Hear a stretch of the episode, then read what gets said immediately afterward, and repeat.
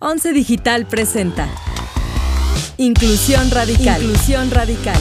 ¿Por qué no basta con aceptar la diversidad de nuestra sociedad? Hay que incluirla.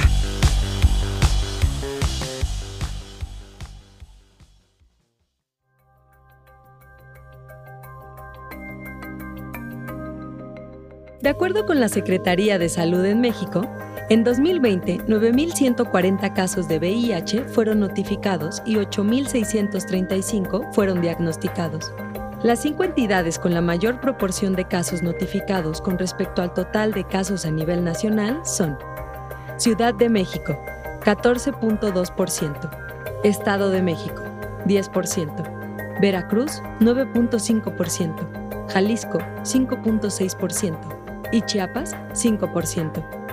En 30 códigos penales del país se establecen sanciones económicas y de cárcel para personas con VIH u otros padecimientos que se consideran que pueden afectar al estado de salud de otras personas. En los últimos cuatro años, en varios estados se han presentado iniciativas de modificación a códigos penales para sancionar o acrecentar las penas por el delito de peligro de contagio.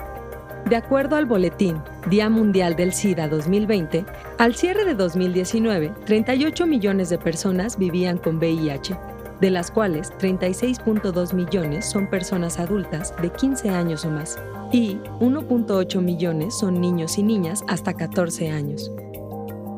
Hola, hola, les doy la bienvenida a Inclusión Radical, un episodio más, gracias por estar aquí escuchándonos. Hoy tenemos como invitado a Alain Pinzón. Él es activista y defensor de los derechos humanos, también es tallerista, conferencista, es fundador y coordinador del programa de apoyo comunitario Vive Libre, es eh, columnista, articulista en homosensual, experto en racismo, xenofobia, eh, comunidad LGBT, sexualidad, diversidad. Eres todo, Alain, bienvenido. Muchísimas gracias, gracias por la invitación. Es un placer estar aquí con ustedes. Bueno, pues te invito a empezar a, abrir este espacio donde hablaremos de diversidad e inclusión desde un punto de vista cotidiano y un tema que me atrevo a decir que está bajo las piedras, está muy escondido y que creo que hoy es una oportunidad para sacar a la luz, para, para llenar de información a todas las personas que ignoren este tema y eh, un fenómeno que pasa a raíz de eh, la pandemia por VIH, que es la serofobia. Pero antes que nada quiero preguntarte, ¿Qué es ser cero positivo? ¿Qué es ser cero positivo? Bueno, eh, el término correcto es una persona que vive con VIH. Con el paso de los años, a partir de 1983, eh, estos términos han ido cambiando y actualizándose año con año. Y bueno, ahora es eh, lo correcto es una persona que vive con VIH o una persona con VIH. Eh, ¿Qué es? Bueno, pues es tener un diagnóstico positivo del virus de inmunodeficiencia humana, un virus que ataca principalmente el sistema inmunológico en el organismo y que puede ser una, em, es, una enfermedad tratable, ¿no? No es curable, pero puede ser tratable con antirretrovirales y, bueno, un seguimiento virológico óptimo y completo. ¿En qué dimensión se desconoce esta información? ¿no? Porque te voy a decir eh, eh, un, ejemplo. Yo eh, antes del podcast le preguntaba en el grupo de la familia, ¿no? Y ya voy a echar de cabeza a mi familia, pero les voy a poner en el grupo de la familia. Oigan, hablando de temas de VIH, ¿qué es cero positivo? Y eh, dos días me contestaron que es eh, no tener VIH, otras, otras me dijeron eh, es ya tener un tratamiento y no dar positivo a las pruebas. Al final hay una gran desinformación y, quiero preguntarte, ¿cuál es la dimensión de esta gran desinformación? ¿Qué porcentaje a lo mejor aproximado de la gente sabe lo que significa ser cero positivo y lo que implica la, la comunidad que vive con VIH? Yo creo que hablar de números en un problema de salud pública como es el VIH no nos acerca realmente al problema. Me parece que sí podríamos hablar de un acercamiento al respecto de este problema de salud pública que es la desinformación en general. ¿no? No hay una, una, información completa al respecto del, del, VIH y del SIDA también. Eh, hay muchísima información cruzada y también hay mucha, hay mucha información desactualizada. ¿No? O sea, todo el mundo cree que eh, vivir con VIH es estar en una cama conectado a un suero y que siempre estás en cama y que no te puede dar ni el aire. Y pues en realidad no, ¿no? O sea, somos personas productivas, con familia, con pareja, con trabajo, con escuela, que pagamos impuestos también. Entonces, hay una, hay una realidad diferente al respecto del VIH y el SIDA en la actualidad.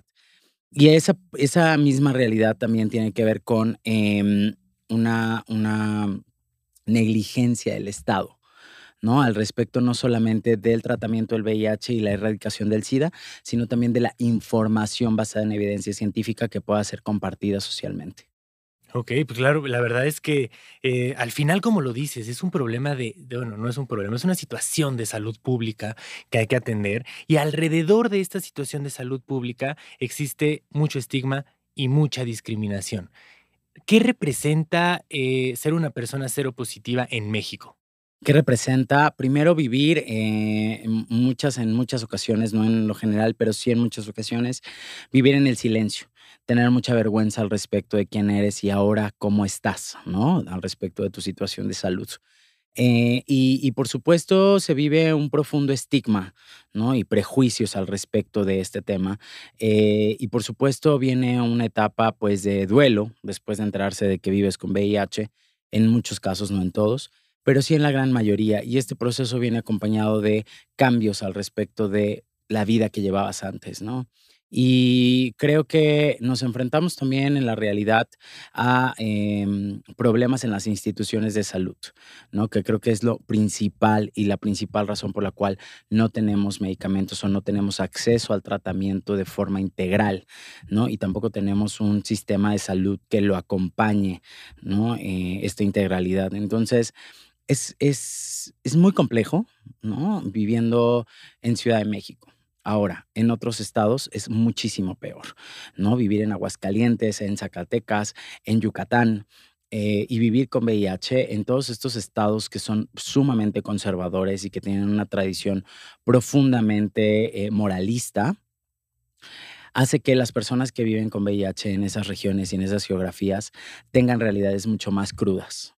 Claro, al final nos acabamos de encontrar, creo que el 5 de junio o algo así, esta gran noticia del crimen de odio que sufrió un joven en Quintana Roo. Así es. Eh, que fue golpeado y fue torturado por revelar su, su eh, el ser una persona seropositiva, ¿no? Al final, eh, como lo hemos comentado muchas veces en este podcast, siempre la Ciudad de México, pues bueno, al final, eh, por ser una gran ciudad, por ser una gran metrópolis, pues va un poco más avanzada. Esto no quiero decir que hay unas soluciones ya planteadas sobre la mesa, pero sí creo que en provincia y en comunidades un poco más eh, alejadas de este centro es mucho más difícil. Pero me quedo un poco con lo que dices. Primero un proceso personal, luego es un proceso eh, social y después es un proceso de salud, en el cual ninguno de los tres es bien atendido, ninguno de los tres es bien reconocido socialmente y que ninguno de los tres tiene, digamos, la información eh, correcta, ¿no? Al final me gustaría eh, abordar otra vez este tema de estigma y discriminación por falta de información. ¿Qué opinas del estigma que tiene la comunidad LGBT acerca del de, el VIH? Es un estigma profundamente arraigado principalmente por el prejuicio. El prejuicio es el que apuntala los estigmas de alguna manera y em, son situaciones muy complejas en las que se refiere la, la, vivencia personal de la sexualidad, de la orientación, pero también de la identidad. El VIH en México es una epidemia concentrada en dos diferentes poblaciones epidemiológicas principalmente que es hombres que tienen sexo con hombres, muchos de ellos homosexuales y bisexuales, y personas trans, en general mujeres, ¿no? Es decir, hay una, hay una prevalencia mayor de mujeres trans.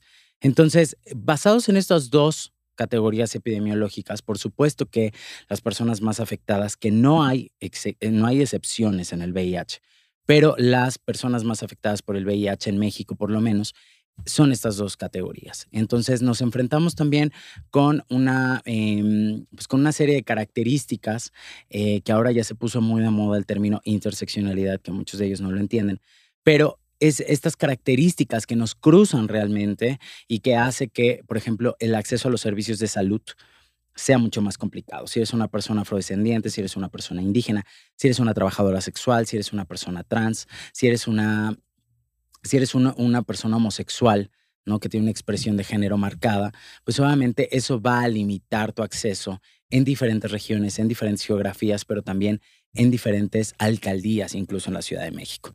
Entonces, em, estos estigmas y estos prejuicios podrían ser, podrían hablarse de forma genérica como en un término social. Sin embargo, em, lo que estamos viendo todos los días es que este estigma y este prejuicio realmente está eh, socavando los derechos humanos de las personas que vivimos con VIH, pero también está de alguna manera interponiéndose en el día a día de las personas que vivimos ya con un diagnóstico. Entonces, creo muy importante que cuando, cuando hablamos de estigma y cuando hablamos de prejuicio y cuando hablamos de discriminación, no se hable de una forma genérica, ¿no? Es decir, no es una figura que esté ahí en lo social. Es algo que impide completa y totalmente todos los días que tú puedas hacer un, un, camino, ¿no? De, de, avanzar en tu vida, ¿no? En cualquiera de los ámbitos.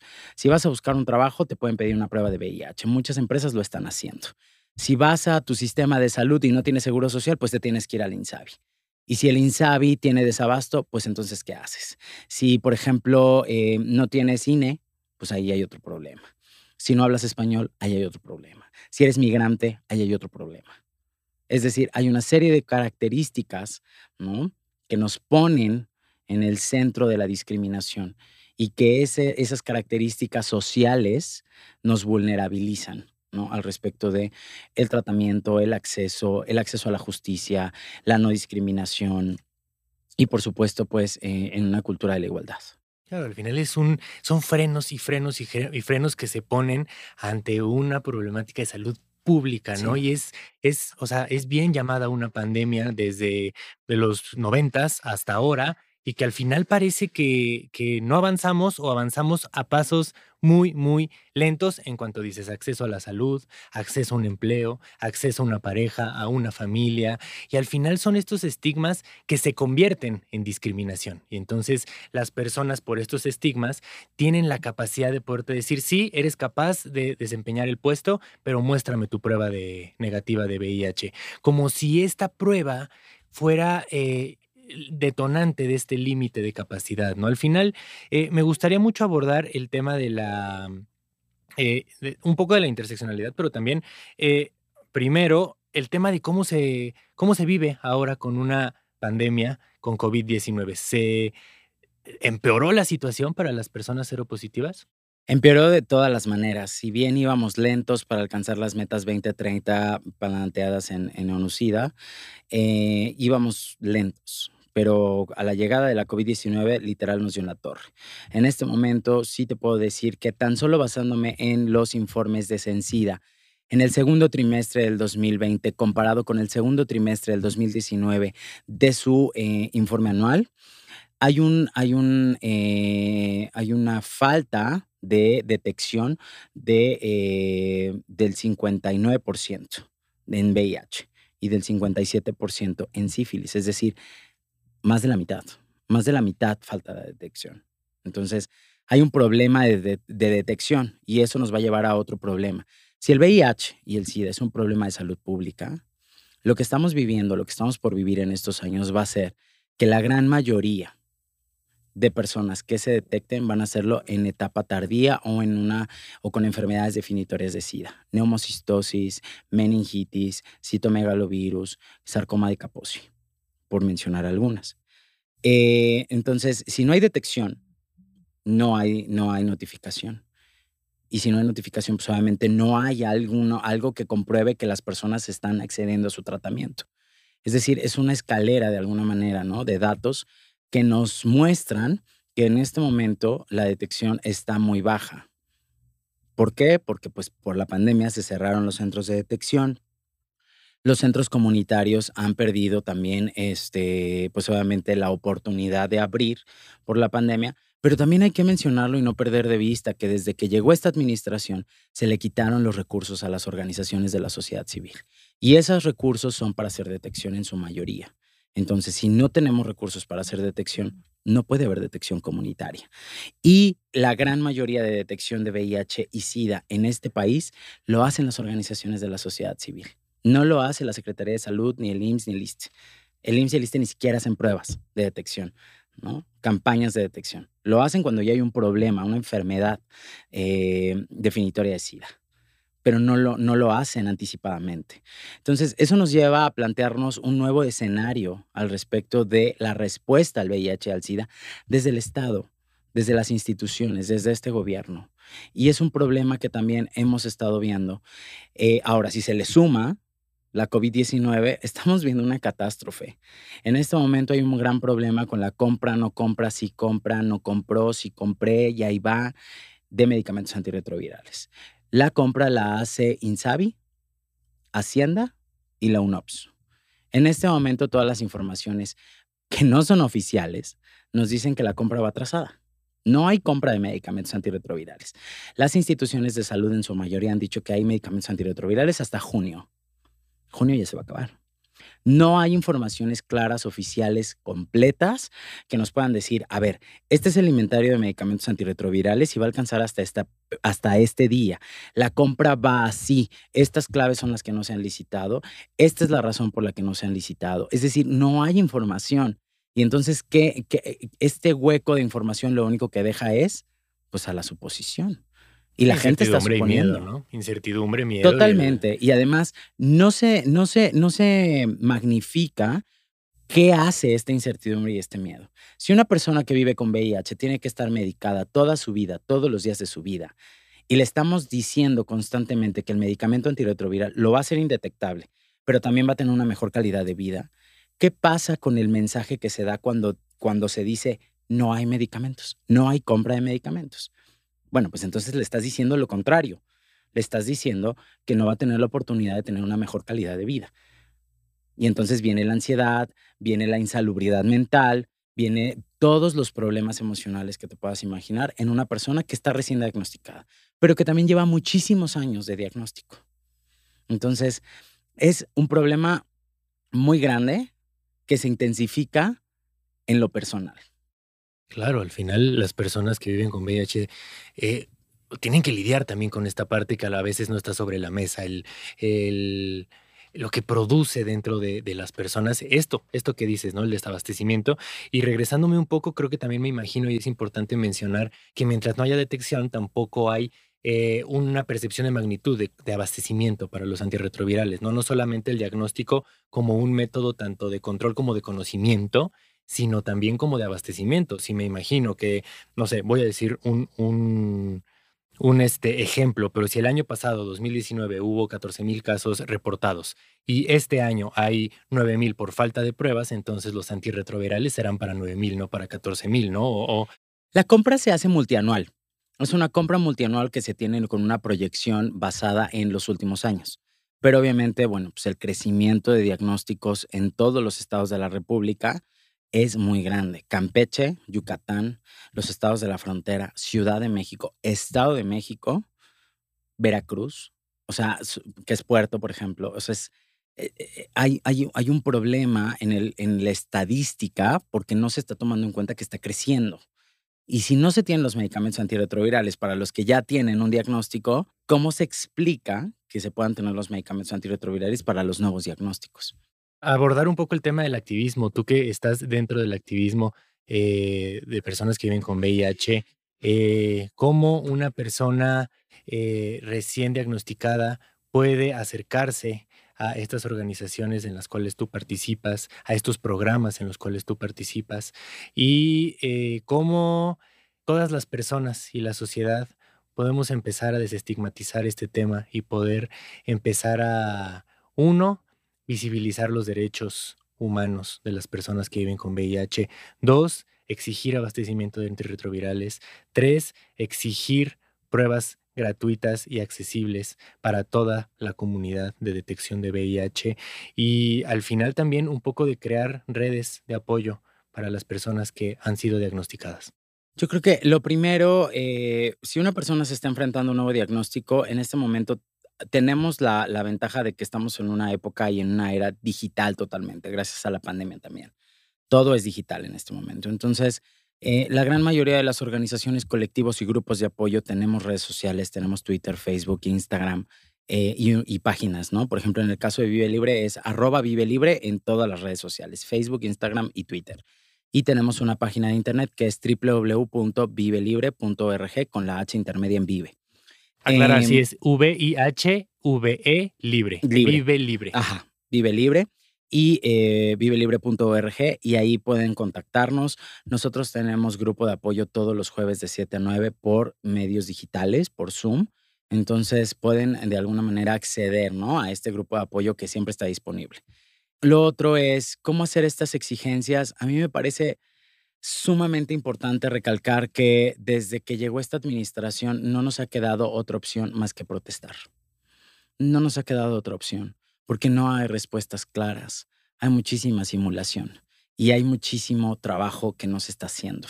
En este momento tenemos un Censida, que es un órgano rector de la respuesta al VIH, que no está clara cuál es su posición, que no está claro cuál es su trabajo, que no está claro cuáles son los resultados, pero que tampoco está claro sus- cuáles son sus proyecciones al respecto de un futuro libre de SIDA. ¿no? Entonces, creo también que em, el protestar, el alzar la voz, el estar informados, eh, también nos, no- nos va a ayudar muchísimo ¿no? a, a educar a nuestro entorno. ¿no? Y, y- y hacerlo con empatía, siempre y cuando haya esta disponibilidad de la otra persona o del otro lado. En tanto, las redes de apoyo a mí me parece que son la única respuesta en este momento. Las redes de apoyo, los grupos de apoyo, eh, las personas que se están organizando para hacer cosas en beneficio de las personas que viven con VIH, que vivimos con VIH en México, creo que son, sin temor a equivocarme, la punta de lanza que va a tener la oportunidad de cambiar, cambiar la perspectiva y el futuro tan, tan, gris que se puede ver al respecto del VIH en este país. Porque si nos vamos a esperar a que los congresos deroguen artículos que nos criminalizan, em, como es el caso del 159 en Ciudad de México, o si nos vamos a esperar a que una fiscalía eh, se, se tome cursos y se actualice, o si nos vamos a esperar a que una jefa de gobierno deje de mentir al respecto de que esta es una ciudad de derechos, pues nos vamos a quedar esperando. Si no nos organizamos, si no protestamos, si no nos educamos, si no tenemos la información bien clara y precisa, nos vamos a quedar atrás. Y entonces esto no va a cambiar. Entonces yo sí creo que las organizaciones, las personas activistas y los grupos de apoyo, en su mayoría, están haciendo un trabajo importantísimo en este momento. Están dando una respuesta al VIH que el Estado no está dando y que no es capaz de dar y que no será capaz de dar, con toda claridad lo digo. Eh, entonces, creo importante que esto- estos colectivos y estos esfuerzos ciudadanos y de organizaciones nacionales e internacionales pueden ser, ¿no? Eh, algo que le pueda dar el cambio al rumbo, a la respuesta al VIH, para que vuelva a hacer lo que se tenía planeado hacer. Qué importante. No quiero decir nada más porque me quiero quedar con este cierre. Simplemente invitar a que nos unamos todas, todos, todes a la causa, a, a alzar la voz y, como dices, a educar al entorno para que se quiten estas ideologías y podamos tener un panorama mucho más abierto de qué es lo que implica esta comunidad que vive con VIH y que necesita respuestas. Alain, muchísimas, muchísimas gracias por estar aquí. Lamentablemente se nos acabó el tiempo, pero es un tema tan extenso que creo que te tenemos que volver a invitar. si. Muchas gracias, con muchísimo gusto. No, bueno, y muchas gracias a todas, todos, todos los que nos escuchan en este podcast y todas las propuestas de podcast de Once Digital. Eh, nos escuchamos el siguiente episodio para seguir hablando de problemáticas que se crean alrededor de la diversidad y las oportunidades que nos da la inclusión para crear una sociedad desde la empatía y la justicia social. Por favor, síganos en nuestras redes sociales, sigan a Lain y el activismo que él lleva en redes sociales, únanse, escriban a los grupos de apoyo, a las organizaciones, a los programas, eh, siendo persona eh, que vive con VIH o no siendo persona que vive con VIH, conozcan su diagnóstico, a- vayamos a, a- a hacer redes que impulsen este gran tema eh, de salud pública, una gran problemática. Y bueno, les dejo eh, con la demás propuesta de inclusión radical. Alain, muchísimas gracias. Muchas gracias por la invitación, un placer. Síguenos en nuestras redes sociales como arroba canal 11 TV y visita nuestro sitio web www.canal11.mx. Las opiniones vertidas en este programa son responsabilidad de quienes las emiten. El 11 las ha incluido en apoyo a la libertad de expresión y el respeto a la pluralidad. 11 Digital presentó Inclusión Radical. Moderado por Eduardo Valenzuela. Talento adicional, Vania Belmont y Rodrigo Gutiérrez. Coordinación de producción, Daniel Acuapio y Moisés Romero. Operador de cabina, Rodrigo Bernaldez Rosas. Diseño sonoro y postproducción de Franco González. Con una investigación de Rodrigo Gutiérrez y Andrea Domínguez.